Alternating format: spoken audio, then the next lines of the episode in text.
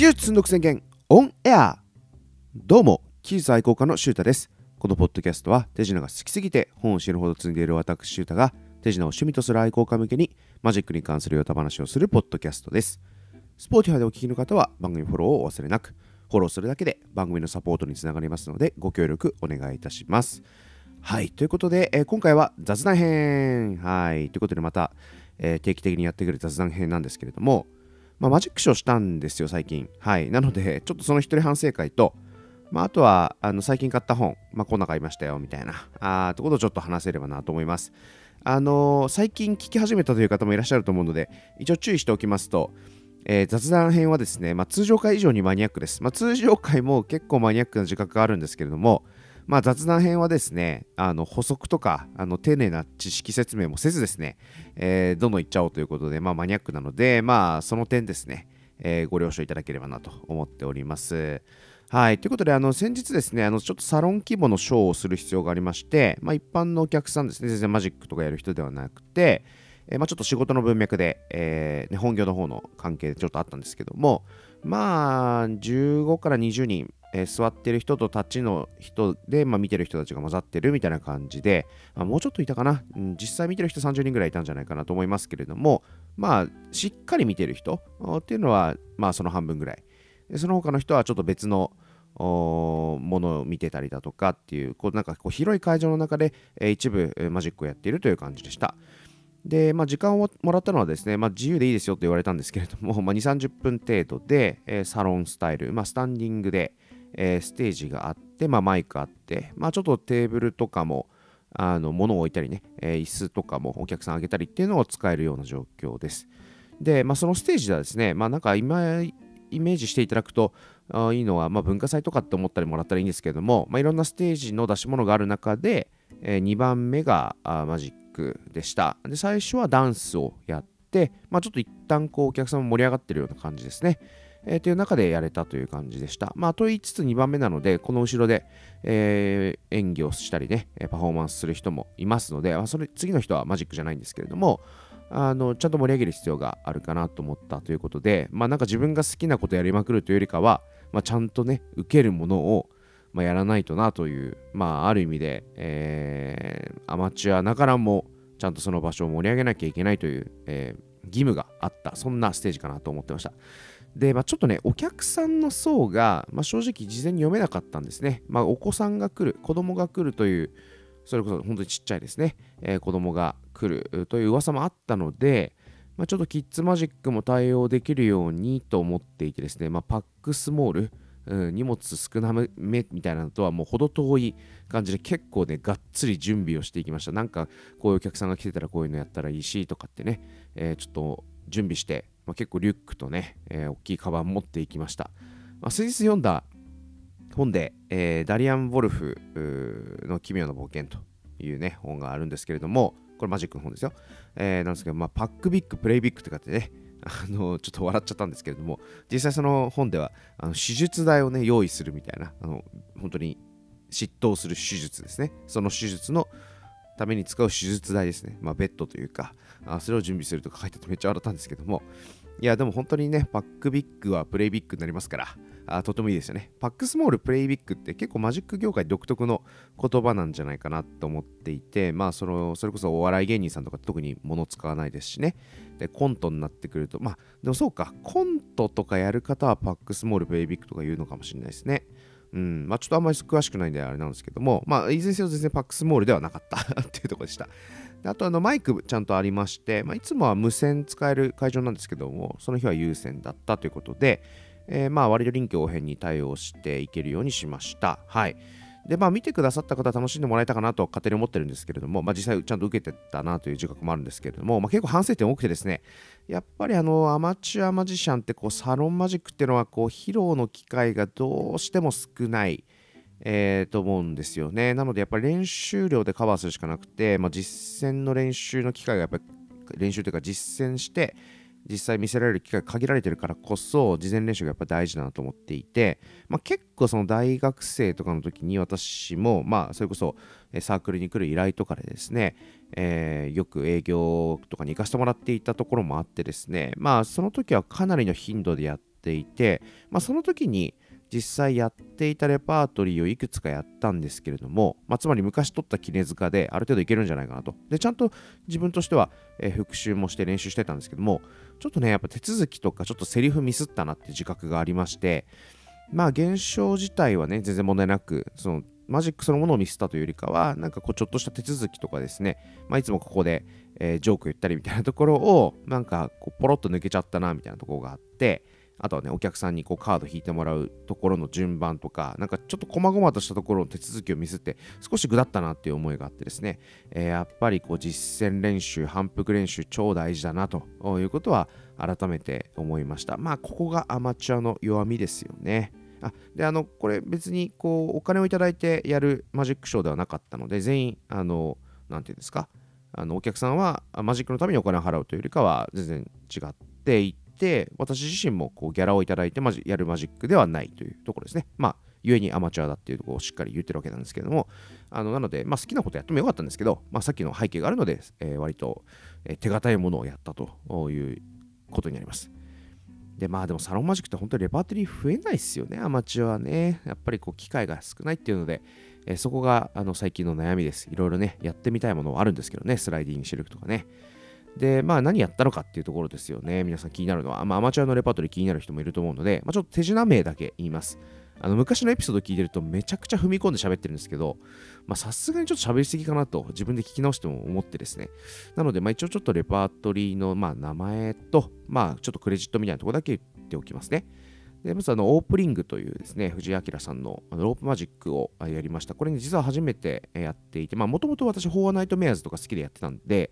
えー、やってたんですけども、オープリングっていうのはね、ちょっとそこが改善されて、まあ、あの藤井さんの工夫がなされている、まあ、マジックなんですけど、これ本当良かったですね。これ本当良いです。はい。なので皆さんおすすめです。ぜひ藤井さんのショップから買ってみてください。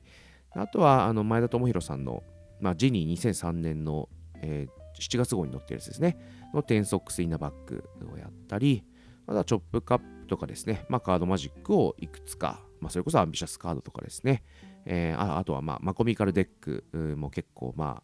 あ、アマチュアの方好きな人も多いと思いますけれども、まあ、プロの方もよく使ってますけれども、とかをやったりしました。はい。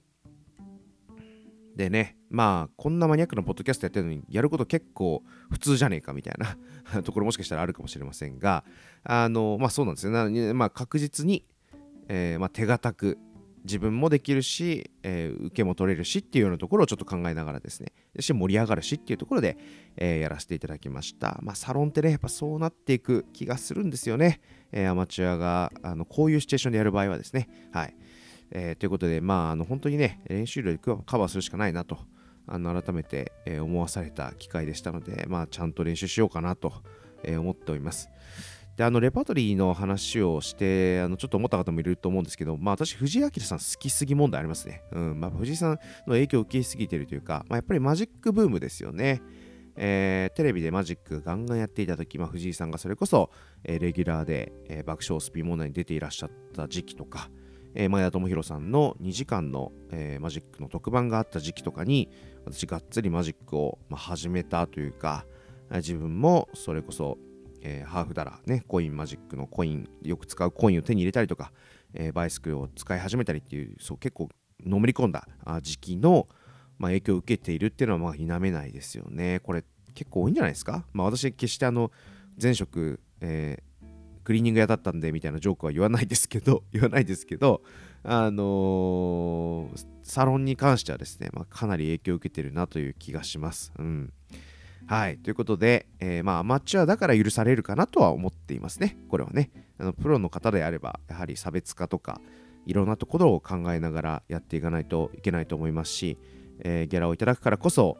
やらなきゃいけないこう務め、義務みたいなところもあると思いますので、まあ、そこが全然やっぱり持っていらっしゃるマインドセットが違うということで、私はもうやっぱりプロの方めちゃめちゃリスペクトしてるんですけれども、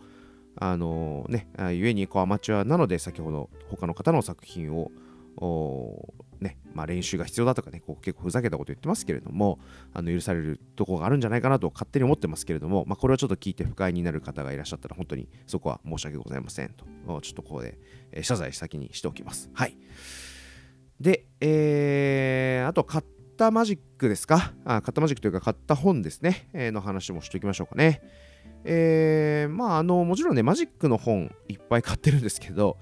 あの、一応ね、ちゃんと私仕事、本業もあるのでビジネス書とかも買って読んでたりしててですね、まあ、そんな話誰も求めてないと思うんですけど、最近ね、買った面白い本は、自分でやった方が早い病っていうあの本が、タイトルの本がありまして、まあ、Kindle で買ったんですけど、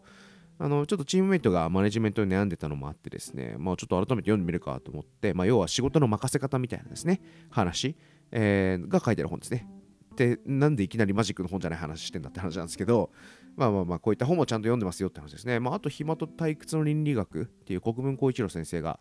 あの書いた、まあ、東大の先生ですね、が書いた本も読んで、まあ、結構これ面白かったですね。まあ、かなりベストセラーになったので、もう面白いことは確実だったんですけれども、あの改めてですね、これを読んで、ちょっとあの、マジックマーケットの時にさらっと読んでいたんですけど、あの実際自分がね、エッセイ書くためにさらっと読んでたんですけど、ちょっと改めて、読み直したらやっぱり面白かったですね。はい。で、えー、マジックの本ですよね。えー、マジックの本は、えー、アラン・アッカーマンのオールインという本を買いました。え、これはバニシングインクから出た本ですけどね、カードマジックの本です。まあ、技法マニアというか、まあ、スライトマニアの印象が私、アラン・アッカーマンにありまして、まあ、一部日本語で、えー、書かれたノートとかも発売されているので、えー、以前それをこれはね、学生の時に誰かに貸してもらった思いがあるんですけども、あの、読んだことがあったぐらいで、まあ、ちょっとそれ以降あんまり YouTube ちょっとたまに見てたりとかっていうぐらいの程度だったんですけども、えー、届きました。はい。まあ、でかいっすね。あでかくて手触りが良い。うん。えー、ということで、まあ、一切まだ読んでないんですけれども、あのー、読んだらですね、これはぜひレビューを書きたいなと思ってる本です。で、あの、日本だと、あの、国内だとマジオンさんでも取り扱いがありますので、ぜひ皆さん、えー、興味ある方は買ってみてください。あとね、ヘクター・チャドウィックという、まあ、メンタリストというか、まあ、デレン・ブラウンのアドバイザーとかもやっている、えー、マジシャンの、えー、フローリン・スパン。これ、多分フローリン・スパンで合ってると思うんですけど、コイントスとかをね、扱ったメンタルマジックの本も買いました。あとはジョン・グラムという、これはバニシング・インクから出る本ですけども、ステージ・バイ・ステージという本が、まあ、絶版だったというか、あの1回売り切れてたんですけど、あの多分第2版を印刷したっぽいので、え、買いました。これね、アンコールっていう、これノートに私レビュー書きましたけれども、あのカードマジックでいうマルチプルセレクションと言われる分野の作品をね、えー、アンコールという本で発売した著者が、まあ、ジョン・グラムなんですけども、まあ、彼が書いてですね、えー、まあ、サロンマジックというか、えー、まあ、ステージングに関する本で、まあ、結構評判が良かったので読みたいなと思ってたんですけど、この度再販されたということで、えー、買いました。であとはですね、えー、マジックショップマジオンさんからダウンロード製品をいくつか買いまして、まあ、映像も買ったんですけど、読み物としてはですね、まず一つは大原のイカ様ですね。はい。えー、大原さんという、まあ、今度あのオンラインのレクチャーが開催されるということで私非常に楽しみにしてるんですけれども実は大学のサークルの先輩でもありましてであの私が学生の時にもですね、まあ、OB としてよくあのいらっしゃ、まあ、よくではないか、まあ、たまにいらっしゃってくださってあの作品をですねマジック見せてくださいました。で当時あの結構精力的にレクチャーを私が学生の時にもですねなさっていたのもあって、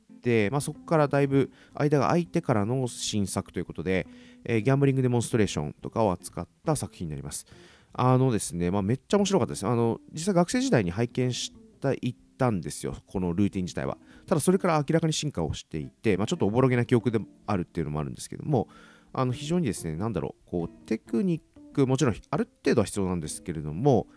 べらぼうに難しいテクニックは必要ないながらも、まあ、効果がかなり強くなるような、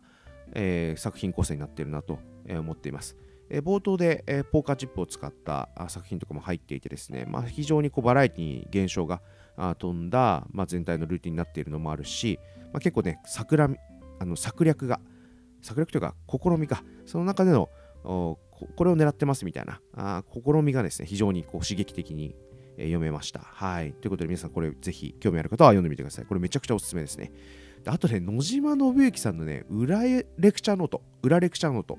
10巻セット、これも買いまして、いや、前から読みたいと思ってたんですけど、ちょっとなかなかタイミング逃してて、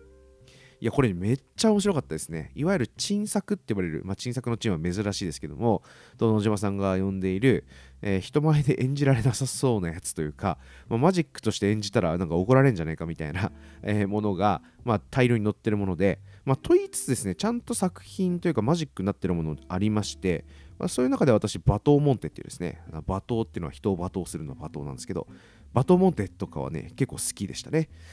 ただね、これ読んでいて、あのもちろん笑える作品が結構多いんですけど、多いし、やったらめっちゃ怒られそうなやつ多いんですけど、あのー、なんだろう、創作の切り口みたいなものがいくつかつかめた気がするんですよね。いやなんかねやっぱり野島さんの、まあ、創作のこう切り口がやっぱいくつかある気がしていて例えばそのジョークを起点として既存の作品既存のマジックの作品からあのそのジョークで拡張していくとかですね、えー、とかあとはそのマジシャンが持っている前提知識を使った、まあ、不条理な現象。いやマジシャンがいや今ここであのテクニック使ったよねって絶対思うっていうタイミングで実は使ってませんとか使ってるんだったら現象起きるはずなのに起きないとかね。なんかそういうあの不条理さあ前提知識を使った不条理さっていうのがあるなとかね、えこの珍作のあの一つの傾向ですね。あとはなんか理論上拡張できるけど誰もやらないよねみたいな拡張ですね。なんかカウントのテクニックを使って、えー、いや理論上そうなんだけどそれは誰もやらんでしょみたいな ものをあえてやるみたいなとこもあったし、現象じゃないものを現象と言い張ったりとかですね。あと現象っぽくプレゼンするみたいな。なんか、それはまあほぼジョークなんですけれども、とかね。あとお客さんを味方とかの協力者にしてしまうみたいなのも面白かったですね。だからそういう意味ではね、バニシング・ホックスっていう、えー、10巻に載ってる作品がですね、これはめちゃめちゃ面白いし、確かに良いなって思いました。うん、これはね、やってみたいと思いましたね。やってみたいし、あの、この、まあ、やってみたいというか、唯一この、えー、10カセットの中でやれるのがこれぐらいなんじゃないですかね。あの、多くのマジシャンの方がね。はい、と思いました。はい。ということで、えーまあ、今回は雑談編ということで、最近買った本とマジックショーに関する復習会、まあ、復習というか反省会ですね。えー、ということでございました。えー、また次回からはあ通常回に戻ろうと思うんですけども、まあ、ちょっとね、あの改めてやっぱネタ切れがすごいっすわ。うん、やっぱりね、ちょっと週2回更新は、ちょっと頑張ってるんですけど、ちょっと本当にそろそろ厳しくなってきました。あということで、まあ、おそらくですね、えー、近々また昔喋ったテーマとかを再度喋ったりとかですね、まあ、自分で過去の回聞き直してもですね、あーなんかこれもっと喋っときゃよかったなとか、まあ、そもそも喋りが微妙だなみたいな、やっぱり何何回もね、もう30回以上収録してますから、えー、喋りがこなれてきたっていうのもありますので、えー、ちょっと昔のテーマ、それこそアスカニオの回とかでめっちゃ聞いていただいてるんですよ、ありがたいことに。なんですけど、聞き直すとね、まあ、喋りも微妙だし、なんか内容もね、ちょっともうちょっと踏み込めるなって思っているんですね。なので、ちょっとまた昔のテーマとかを取り直したいななんていうのも思っております。えー、それはですね、でもね、ひとえに皆さんが聞いてくださっているからこそ、モチベーションが保ててますので、